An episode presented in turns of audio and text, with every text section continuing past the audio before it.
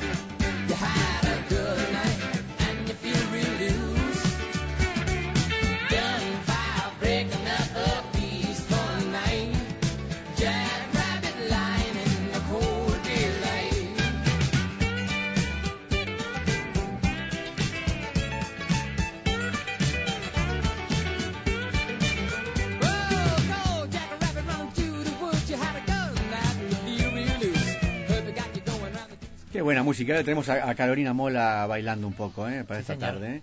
Conejo Blanco, Conejo Rojo es el título de Efecto Mariposa esta tarde. Vamos a repasar justamente la representación simbólica del conejo.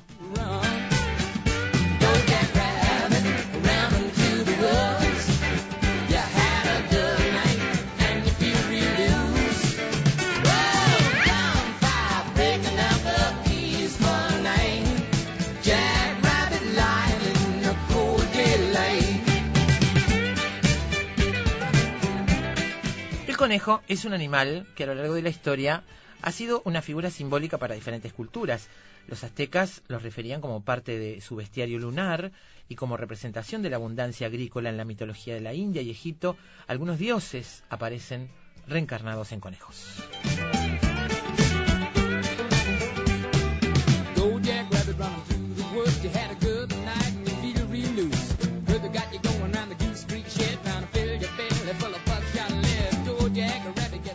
Misticismo de la figura del conejo ha variado de acuerdo al lugar o región. Por ejemplo, en China se dice que la liebre hembra concibe mirando a la luna, pero si una mujer encinta recibe los rayos lunares, su hijo nacerá con la boca de ese animal. Con esto se establece la relación entre el astro lunar, el conejo y la fertilidad. Otro ejemplo es en Camboya, donde se cree que la multiplicación de estos animales atrae lluvias para la fertilidad, que provienen igualmente de la luna, el yin.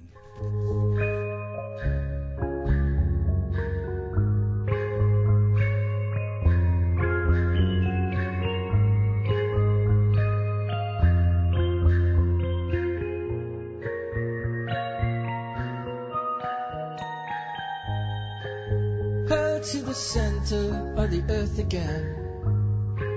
The place where it's hot, love, you know it hurts to breathe in. And the watershed you balance on is begging it. But did he ever know, will he ever know? The trees in the moonshine are dark ladders. See a catalog every angle you notice. In a vacuum you were charged to record this. So you won't make it easy on me. I can't go into this no more. It puts too many thorns on my mind. El taoísmo, en el taoísmo la liebre, que como la luna muere para renacer, se convierte por este hecho en representación de la inmortalidad Mientras tanto, en otros lugares como Birmania se le considera incluso el ancestro de la dinastía lunar.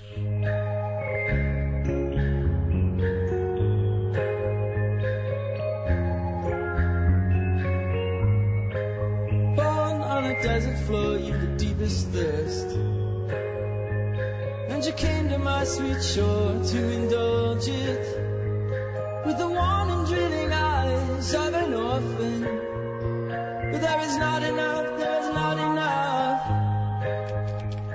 En el caso de los celtas de Irlanda y Bretaña, a la liebre se la veía posiblemente como un animal sagrado, pues la criaban para mantenerla como compañía, pero no consumían su carne.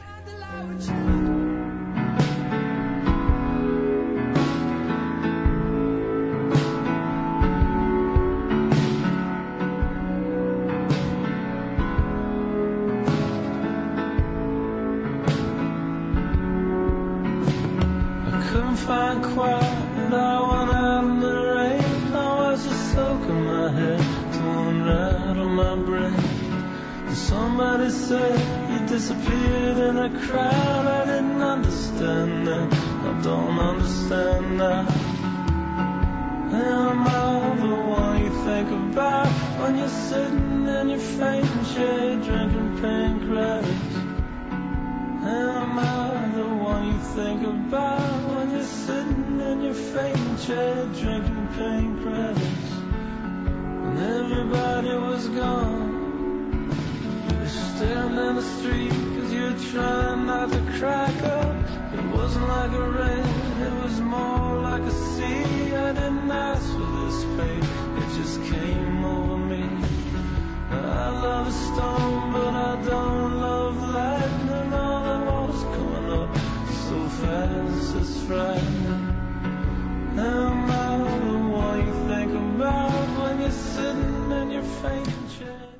Además de historias míticas ancestrales y de la creencia de que algunos atributos como la ternura y la inocencia son inherentes a este animal, los historiadores han encontrado en manuscritos medievales la evidencia de que la imagen del conejo no ha sido siempre igual.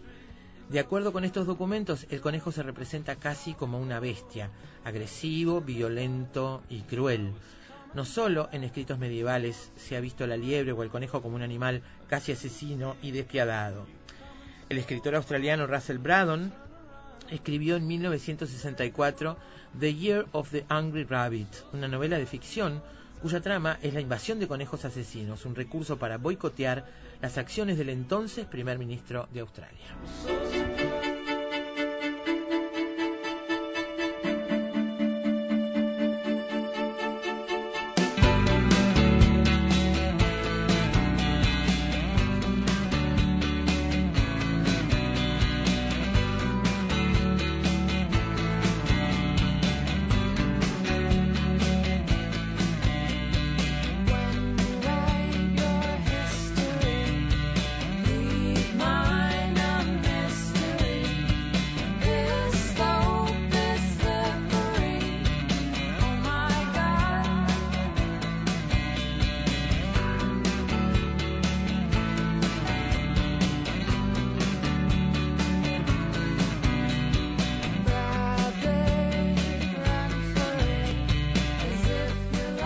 La imagen del conejo asesino llamó tanto la atención que para el año 1972 el director estadounidense William Clarkson llevó esta novela, The Year of the Angry Rabbit, al cine, esta vez con el nombre The Night of the Lepus, estrenada en el momento de mayor apogeo del cine de ciencia ficción.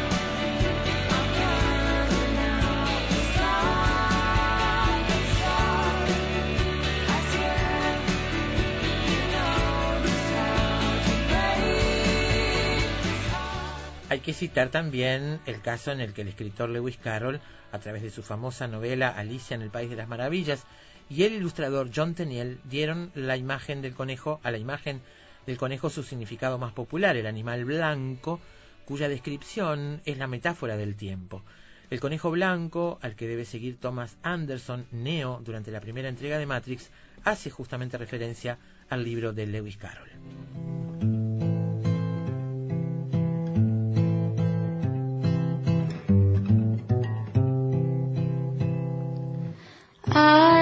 Of poor folk, but my mother had a rabbit fur coat.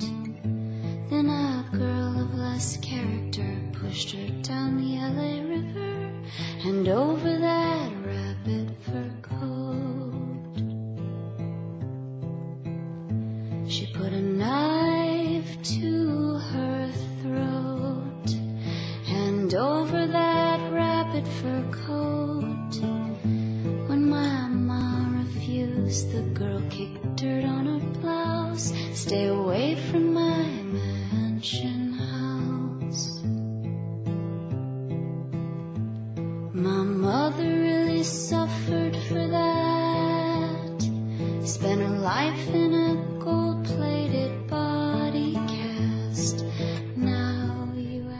las imágenes y las nuevas metáforas que se le han atribuido a este animal está el caso de una de las películas más trascendentales de la cinematografía, Donnie Darko. Es la historia de un conejo llamado Frank, representado como una bestia oscura.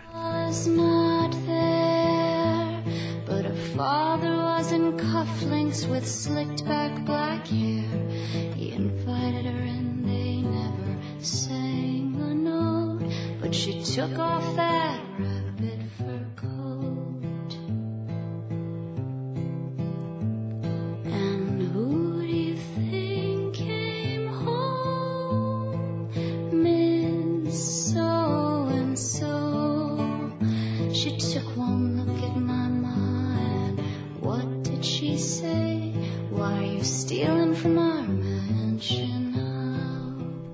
Empezamos a hablar de conejos malignos, estoy pensando en Donnie Darko.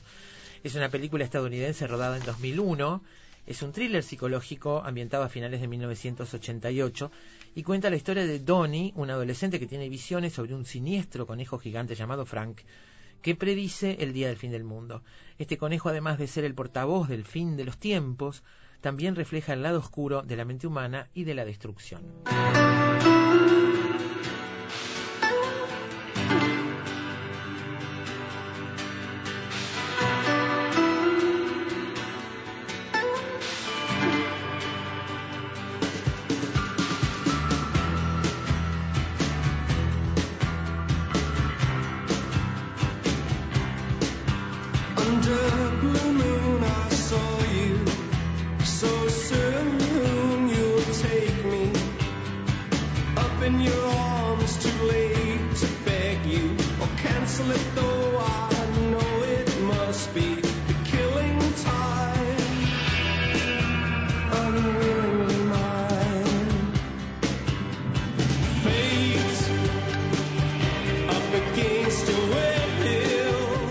Donnie Darko no pudo ser estrenada en cines debido a los atentados de las Torres Gemelas del 11 de septiembre de 2001, pero después de haber sido llevada al DVD y al VHS, fue presentada en cines y entonces se transformó en una película de culto.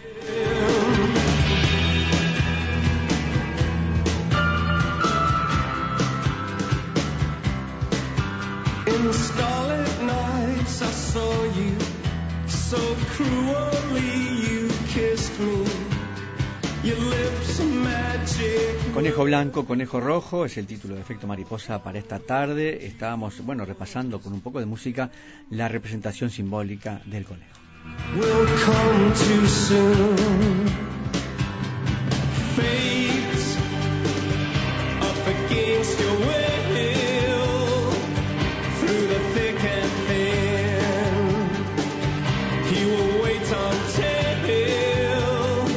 You give yourself to him.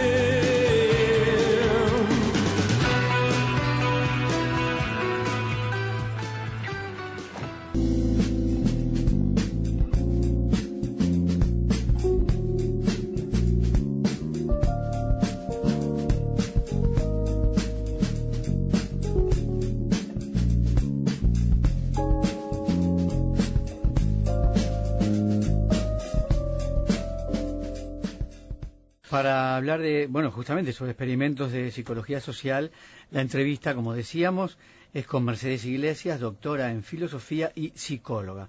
Mercedes, bienvenida a Efecto Mariposa esta tarde, gracias por acompañarnos. ¿eh? Gracias a ustedes, buenas tardes a todos. Mercedes, nosotros acá conversábamos con Alberto, por ejemplo, hay algunos experimentos como el de Milgram que hemos mm, explorado específicamente, hay otros también que hemos tratado aquí en el programa, pero revisando material vemos que hay una cantidad importante de experimentos de psicología social, algunos muy clásicos, que han sido utilizados generalmente para exponer elementos claves de las conductas de las personas. Claro, y sobre todo en ciertas décadas, ¿no? Seguro. Sobre todo en ciertas décadas. Me gustaría que empezáramos por ahí, por decir qué son exactamente y qué, qué intentan. Obviamente todos no tienen el mismo objetivo, ¿no? Pero ¿cuál es la herramienta exacta de estos experimentos? Bueno, lo, lo primero que a mí me gustaría aclarar es que todos, todos estos experimentos que se han dado a lo largo del siglo XX, que continúan de alguna manera en el siglo XXI, eh, es como eh, tratar de emular un concepto que pertenece a las ciencias naturales. Es decir, la ciencia se funda como tal, propiamente, o un tipo de ciencia que es la que estamos actualmente, se funda de, de un modo que se denomina con el fenómeno de la experimentación. Y experimentar en las ciencias de la naturaleza es experimentar en laboratorios con creaciones artificiales, o sea, se, se crea un mundo artificial, se purifica la naturaleza para poder establecer leyes sobre ellas, ¿no? Entonces, en ese sentido, el- tanto la psicología como la psicología social intentan, eh, de algún modo, establecer este tipo de metodologías como similares a lo que se hizo en las ciencias naturales, entendiendo la biología, la física, es decir, las grandes ciencias, digamos, de- del mundo y de la naturaleza, y intentan de esa manera tratar de, de aislar un fenómeno y establecer cómo es que funciona eh, los seres humanos bajo ciertas condiciones. Claro, en este caso, con seres humanos en un laboratorio como si fuéramos ratones de laboratorio. Exactamente, como si fuéramos ratones de laboratorio, con la diferencia, que es uno de los elementos que nunca hay que olvidar, que para poder funcionar con los seres humanos, en general todos los experimentadores, laboratorios, universidades, eh, avisan que se va a trabajar en un experimento y que se va a pagar por eso. Sí, claro. Es decir, que la- la- el eterno problema que también puede existir en las ciencias naturales, que es qué pasa cuando yo sé que soy un sujeto que está sometido a experimentación. Claro, pero además de eso, Pilar, sabemos que somos un sujeto, este, perdón, este Mercedes, Sí. que estamos este, sometidos a experimentación, pero muchas veces sabemos, si somos parte de ese grupo de estudio, la mitad de la historia, o la conocemos, o conocemos una parte de la historia y no conocemos otra fundamental. Ciertamente, ciertamente. Ciertamente eh, ese es un modo que ha logrado la, la psicología social y todos los que intentan experimentar cómo hacer grupos de control, grupos que saben una cosa, grupos que no saben, es decir, como semi confundir a los experimentadores para que puedan este para que tengan más fiabilidad. Claro, en este caso Milgram me parece que es un ejemplo muy claro de eso, ¿no?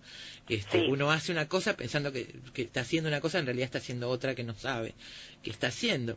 Este, tú hiciste una, una clasificación de estos experimentos, básicamente en dos grandes grupos. Sí, yo yo clasifiqué el experimento de Milgram y el otro de la prisión de Stanford, ¿no?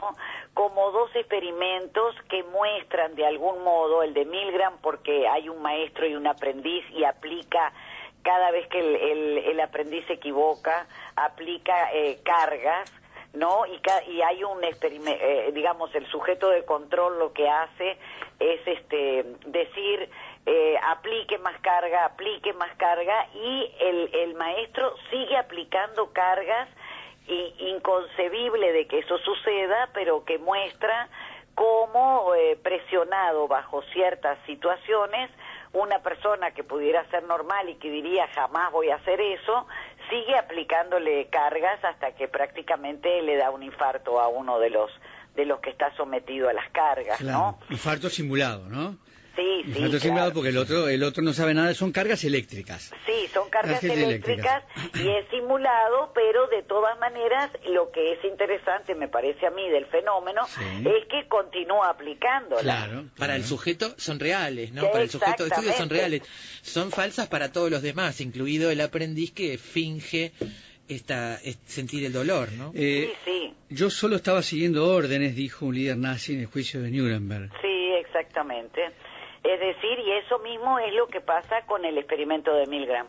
Es decir, que muestra que bajo un sistema de autoridad, bajo un régimen autoritario, este, la- podemos ser capaces de seguir obedeciendo más allá de la razón y de la sensibilidad y de, y de todo lo que conocemos como una ética mínima o básica en los seres humanos. Eh, e- ese es un experimento cruel, ¿no? Cruel, cruel. Realmente cruel. Y el de la prisión de Stanford también. También. es un Contemos un poco cómo es este experimento. El experimento de Stanford este, reúnen a una serie de individuos y les dicen que van a cumplir dos tipos de roles. Uno van a ser los presos y los otros van a ser los guardias. Y digamos, este, los presos tienen que comportarse como presos y los guardias como guardias. Pero lo que va mostrándose a medida que va avanzando el funcionamiento de la prisión es que los guardias empiezan a... eh, la, la prohibición era cero castigo físico, pero eh, todo lo más estaba permitido. Entonces los guardias empiezan a tener la actitud, dicho por los mismos experimentadores, casi sádicas, con, eh, con los presos y a castigarlos, humillarlos, quitarles los colchones, quitarles la comida, es decir, toda una serie de fenómenos que, que muestran que los roles, con, yo agregaría el rol sumado al poder, Claro. que es un fenómeno fundamental Claro. en los dos experimentos que estamos hablando, tanto del maestro como de los guardias. Es decir, no solamente es un rol, es un rol con poder.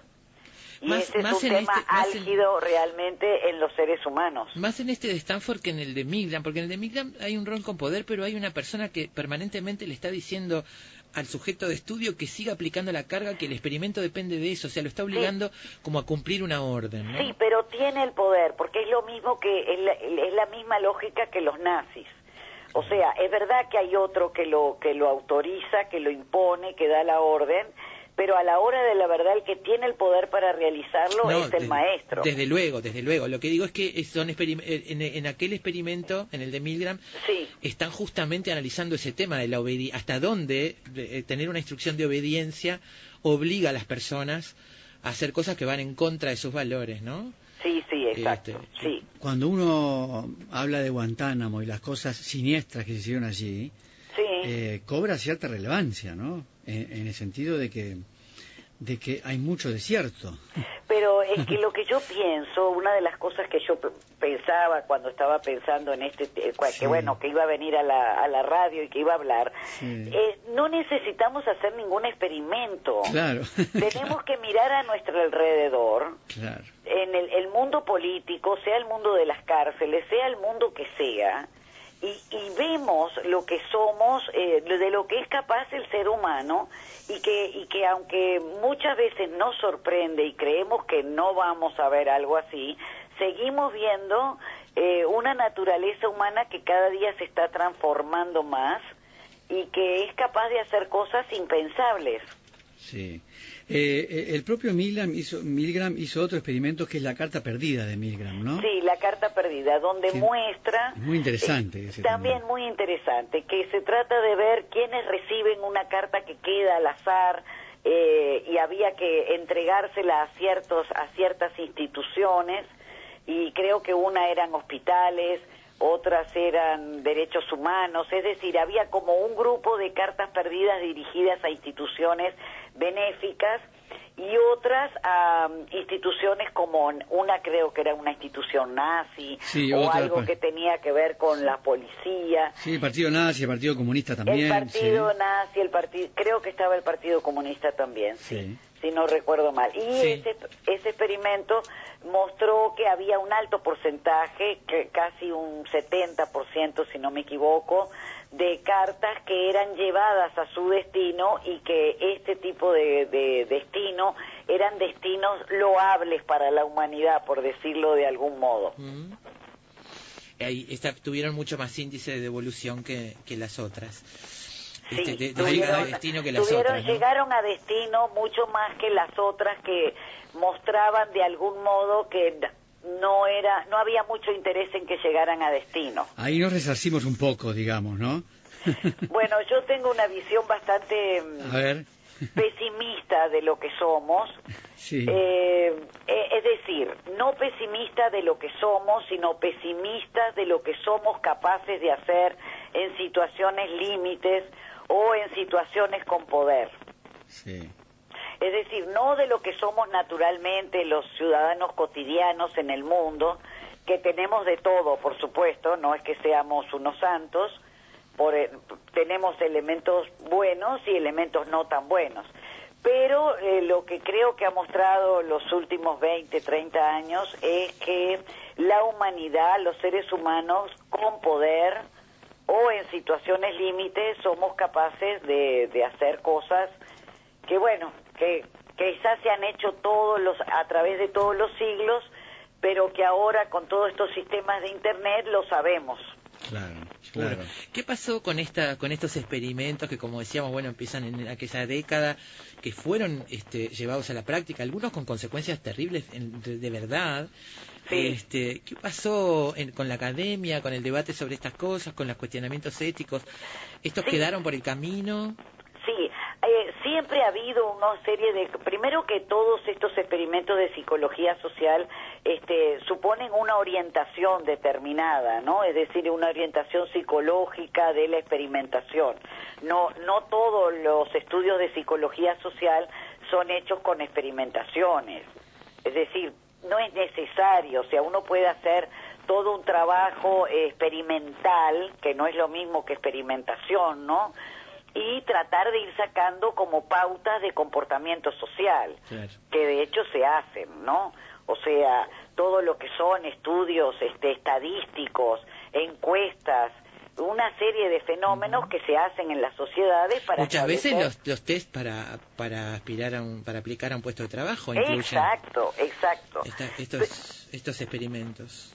Sí. No, no, no los de Milgram, digo, pero este, pero este tipo de aplicaciones, ¿no? Sí, Mencionabas otros experimentos que, que están en estos materiales que tienen que ver con otras cosas, con, por Sí, ejemplo, por con... ejemplo, está el de Solomon Ash y Bandura, que a mi juicio lo que muestran ambos experimentos, eh, hay uno que se llama el de muñeco bobo y, y, y que trata de hacer experimentos donde ponen a un muñeco y se les pe- algunos le pegan y otros no le pegan y distintos grupos de control, por supuesto. Estos son Pero- grupos con niños, digamos, con niños Sí, que están con viendo comportamiento adulto. Y lo que quieren mostrar, a mi juicio, ese tipo de experimentos, dicho en sus objetivos, es la importancia de la influencia so- social eh, versus la genética, que eso sí ha sido un debate de todo el siglo XX y sigue siendo hoy un debate importantísimo en psicología social y en psicología en general.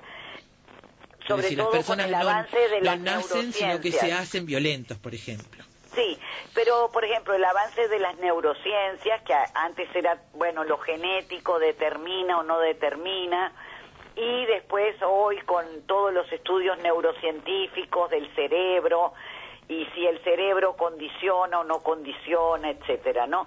Entonces hay toda una serie de corrientes que dicen, bueno, no es lo genético, con los hombres no es solo lo genético, no se trata de eso, sino que el hombre es producto de su influencia social, es decir, la importancia de que existan los otros. Claro. En ese sentido, yo que soy lacaniana, creo realmente que lo, co- con lo que un niño se encuentra por primera vez es con un otro humano, sea la madre, el padre, la abuela, quien sea que esté, el niño necesita de un otro humano y eso es lo que marca su historia en parte de, su vida, ¿no? De su historia. Eh, hay, hay otro experimento que es el de Ash, que es el de la conformidad, y cómo también ahí la, la presión eh, o el poder está ejercido en grupo sobre una persona, ¿no? Expliquemos un poco este experimento Sí. cómo es. Sí, este experimento me parece que muestra algo que sucede efectivamente en cada uno de nosotros. O sea, uno está en un grupo y la mayoría opina eh, de determinado modo. El individuo que no opina así tiene una enorme dificultad, no siempre, vuelvo a, o sea, quiero aclarar, o sea, a mi juicio no siempre, ¿no? Pero hay una enorme dificultad para defender la opinión propia frente a la opinión del grupo. Sí, sí, sí. sí. Y uno lo ve en los adolescentes, por ejemplo, ¿no? Que, que terminan mucha y en los grupos sociales en general, ¿no? Que a- a se- ser aceptado por los otros es una condición importante y por lo tanto eh, discrepar con la con lo que opina un grupo determinado es sumamente difícil. Pero lo interesante del experimento es que no estamos hablando de discusiones teóricas, estamos hablando, por ejemplo, de un grupo al que se le pregunta cuál línea de las que están dibujadas en un papel es más larga que otra. Entonces Sí. está- ahí están instruidos Es todos menos uno para, para dar una respuesta errónea y el, y el, y el sujeto de estudio Termina es el único que no- Termina termina, cediendo. cediendo a una cosa distinta de la que ve, la que está viendo con sus ojos, ¿no? Sí, por supuesto, porque es un fenómeno cognitivo el que ponen ellos, digamos, no es una discusión que de opiniones, tenés, tenés razón, pero lo importante es que sea cognitivo, sea de opinión o sea de acción, el sujeto, a mis ojos, deja de creer en lo que en lo, Lo que que, ve. cree, en lo que ve, en lo que en lo que sostiene en función de ceder frente a un grupo, a la presión de un grupo. Claro. Eh, tú decís que por último tomarías como ejemplo el del falso consenso, que es al revés. ¿Cómo es este Sí, experimento? porque yo digo que es verdad que hay un montón de experimentos que muestran cómo nos sometemos a la influencia del otro, sea grupal, sea individual, ¿no? Pero por otro lado, por oposición, me parece que el experimento de Lirros, o sea, el experimento del falso consenso, muestra como la otra cara, que es algo que me parece muy interesante, que, que también se da, que es creer que los demás piensan como yo pienso.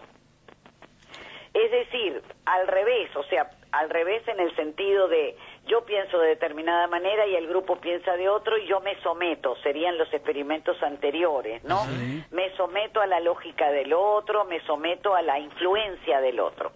En cambio, el de, el de mm, Lee Ross lo que muestra, cosa que también sucede, es que mi pensar, mi pensamiento, hay una tendencia a creer que lo que yo pienso es como la lógica, lo lógico, lo correcto, y, y creo que los demás van a pensar exactamente igual, es decir, no entiendo o no se entiende la diferencia que el otro puede pensar completamente opuesto a mi pensamiento. Claro. ¿En qué consistía este, este, este experimento del falso consenso? A ver, déjame ver. Ah, bueno. Este, a ver, en, en el, en el primer estudio se les pidió a los participantes que leyeran acerca de las situaciones en las que se produjo conflicto y se les dieron dos formas alternativas de responder a la situación. Se les pidió adivinar qué opción elegirían los demás, Sí. qué opción elegirían ellos y describir las características de la persona que elegiría cada una de las dos opciones. Esto frente a un evento concreto, ¿no? Este, y entonces los resultados tenían que ver con que la mayoría de los sujetos habían pensado que los demás iban a hacer lo mismo que ellos, Claro. independientemente de cuál de las dos respuestas eligieran ellos mismos. ¿no? Yo elijo A, creo que todos van a elegir A, y si elijo B, creo que todos van a elegir B. Este, básicamente est- esto tenía que ver con la opinión sobre un evento concreto que se les planteaba a los sujetos de estudio. ¿no? Sí, pero bueno, ese, eh, la esencia es eso, es creer que los demás van a pensar con la misma lógica que razono o que argumento, ¿no? Claro. Eh, Mercedes, ¿viste algo de 3%, decías? Es que, eh, bueno, escuché el programa ahora que ustedes Sí. estaban hablando y vi algo, sí, en YouTube, pero Sí. no he visto la serie. Ah, está, está bien, está bien. No, te- porque no, no era, no era este, para hablar contigo de la serie, sino porque tú misma decías que habías visto que eh, planteaban algunas de estas cosas efectivamente, ¿no? Como situaciones límite. Igual lo que está en YouTube es la, la previa, digamos, es una serie que se hizo para Netflix, so- para YouTube, sobre la cual ahora se hace la de Netflix. Sí, sí. Este, ahí hay situaciones límite que están planteadas que hacen recordar a- algunos de estos experimentos. Pero digamos, este, por lo que he escuchado y que he, he leído algunos comentarios, no muy mínimos, este, lo que yo pienso es que plantean eh, algo que es eterno, digamos, al revés de, de lo de lo único que pueden representar, que es hay un mundo mejor, hay otro mundo. Claro. ¿no? Claro. Ese es volver a que hay un mundo feliz, un mundo donde sí va a estar las cosas bien. Claro. Claro. Y eso es eterno, sea en las religiones, sea en las sociedades, sea en la ciencia ficción. Es decir, plantear de que, va, que, que, que vamos a sufrir mucho y después vamos a lograr algo bueno. Ujú. Eh, Mercedes, eh, tú mencionabas el siglo XXI. ¿Se siguen haciendo estos experimentos? ¿Este Bueno, tipo? no, eh, se siguen haciendo experimentos en las universidades, Sí. pero con mucho más cautela porque ha habido una crítica muy fuerte a estos experimentos, ¿no? Claro. Pero se sigue experimentando, pienso que de otra manera, con muchos, este, con elementos que puedan ser, este, eh, más cautos y jamás con esas, con, e- con las características de Milgram o, bueno, quiero creer, uno nunca está por saber eh, la cantidad de experimentos que se pueden hacer, sobre todo eh, ahora que hay en- enormes industrias del mercado y uno no sabe realmente si compañías privadas eh, realizan experimentos que no tiene conocimiento el Estado Claro. y mucho claro. menos las universidades o la academia o la investigación. Claro, claro. Eh, lo que pasa que, bueno, en aquel caso, en aquella época de Milgram, eh, vienen después de la Segunda Guerra Mundial y todo lo que aquello supuso, ¿no? Este, como para tratar de, de comprender ciertas cosas, ¿verdad? Sí, yo, yo creo que, que mm, el fenómeno de la experimentación es básicamente un querer lograr un conocimiento del hombre eh, con una exactitud y un control que es absolutamente imposible. Claro. ¿No? Es decir, creo que así como hay un ideal de un mundo mejor, por ejemplo, en 3%, que luego de pasar todas las penurias van a llegar a algo distinto, eh, de la misma manera la humanidad quiere lograr, a mi juicio, ¿no? Eh, un control y un conocimiento de qué somos y quiénes somos, porque eso nos va a dar, comillas, la clave de la felicidad. Sí, sí, sí. Y en realidad es probable que la Segunda Guerra Mundial haya generado eh, como espanto, ¿no? Eh, no solamente por la Segunda Guerra Mundial, sino por lo que supuso este, las bombas, o sea, toda una serie de elementos que espantaron a la humanidad del siglo XX sí. y que bueno que quisieron este como desarrollar eh, quiénes- un poco más el conocimiento de quiénes somos y qué somos capaces de hacer en grupo. Pero es como el afán de querer conocernos y en ese sentido yo creo que todo ser humano tiene su lado oscuro negro pero que es muy singular de cada quien. Y claro puesto en grupo bueno, salen las cosas que, que suceden en el mundo. No ne- vuelvo a decir, no necesitamos la experimentación.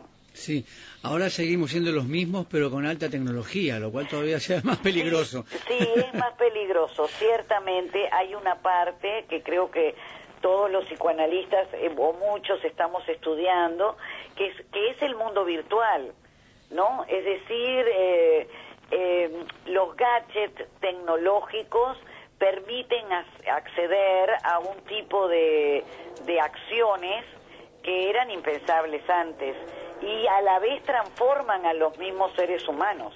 Claro, claro. Nos estamos transformando sin que nos demos cuenta. Ujú. Vayamos a ver cómo va a terminar esto, ¿eh? Bueno, probablemente como siempre a lo largo de todos los siglos que tenemos, no muy bien. Qué lástima. Mercedes Iglesias, muchas gracias por estar en Efecto Mariposa orden, esta tarde. Mandamos un saludo, ¿eh? Gracias. Dale, Hasta igual, pronto. muchas gracias, a ustedes. Amigos, 3%, título de hoy de Efecto Mariposa.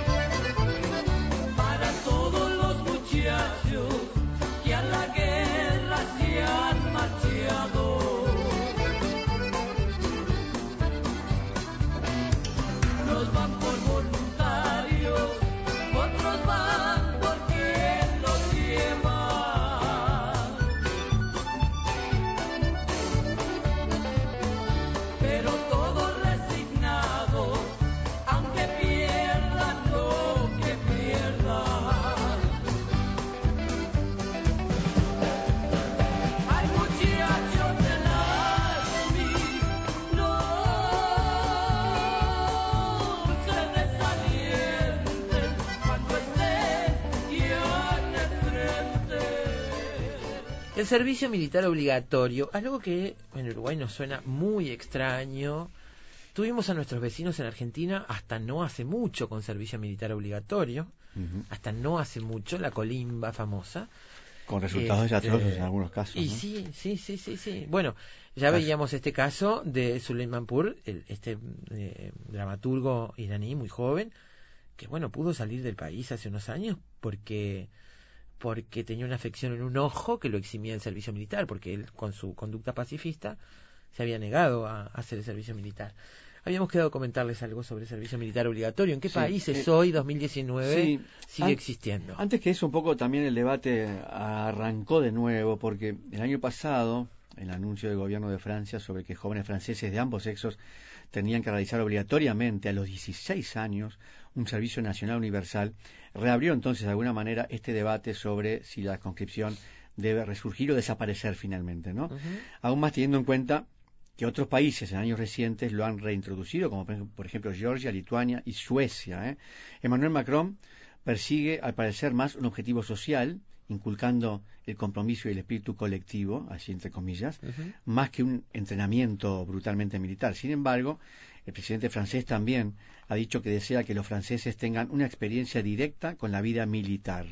Eh, en Francia se comenzó a instaurar, eh, bueno, el servicio entonces eh, nacional universal, que establece este servicio militar obligatorio para los jóvenes de 16 años durante un mes, con posibilidad de seguir voluntariamente durante un año más. Me llamaba la atención lo que decía sobre que otros países en años recientes lo han reintroducido. Es decir, países que habían eliminado el servicio militar Sí. obligatorio vuelven a tomarlo, como Georgia, Lituania y Suecia. Eh, en América Latina hay, bueno, varios países con varias versiones, además de servicio militar. ¿no? Perú, este, em, acá sortea, sort- hacen sorteos para elegir cierta cantidad de con- conscriptos. Esta es la versión peruana, los sorteos.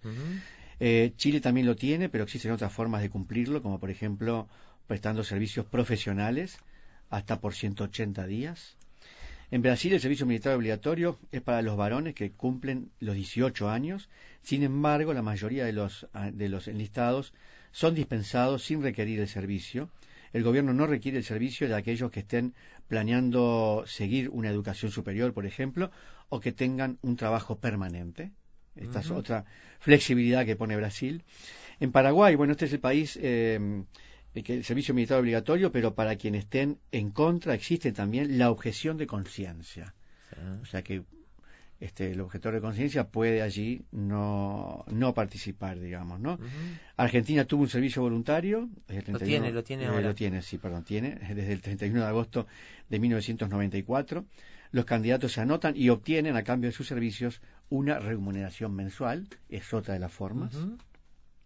Aquí, por ejemplo, por suerte, no, no tenemos, pero además nos, nos suena muy lejano. Y yo me acuerdo los temores que yo tenía de niño de que pudiera venir a Uruguay, porque en algún momento se corrió la versión de que podía llegar el servicio no me militar. acuerdo de eso. y teníamos mucho miedo de que realmente viniera eso a Uruguay, ¿no? Con lo que implicaba eso, además. En, en esta sociedad, además, la amenaza con ir a la escuela militar era una amenaza para los que tenían muchos problemas de conducta, Sí. más allá de los que tenían vocación militar, que eso es otra historia, pero para la gente común era como una amenaza y un recurso para muchos padres. No podían con sus hijos, pum, a la escuela militar. Eh, en Bolivia hay servicio militar obligatorio. Todos y cada uno de los jóvenes de- en edad militar deben considerar el servicio militar obligatorio como un deber, debido a que en nuestros cuarteles no solo se enseña el manejo de armas, sino también el sendero a seguir en beneficio propio y de nuestra amada Bolivia, ya que en sus predios se preparan los hijos predilectos del deber, del honor y de la gloria. Esto dice la página del Ministerio de Defensa de Bolivia. Eh, en Colombia el servicio militar es obligatorio para los hombres, sin embargo, eh, el año pasado se introdujeron algunas reformas, entre otras medidas, eleva la remuneración de los, de los reservistas y aplica una amnistía a quienes estén eximidos de prestarlo por ser padres o tener más de 24 años, entre otros casos, ¿eh? hay más casos. En Cuba hay un servicio militar activo de dos años obligatorio para hombres y voluntario para las mujeres.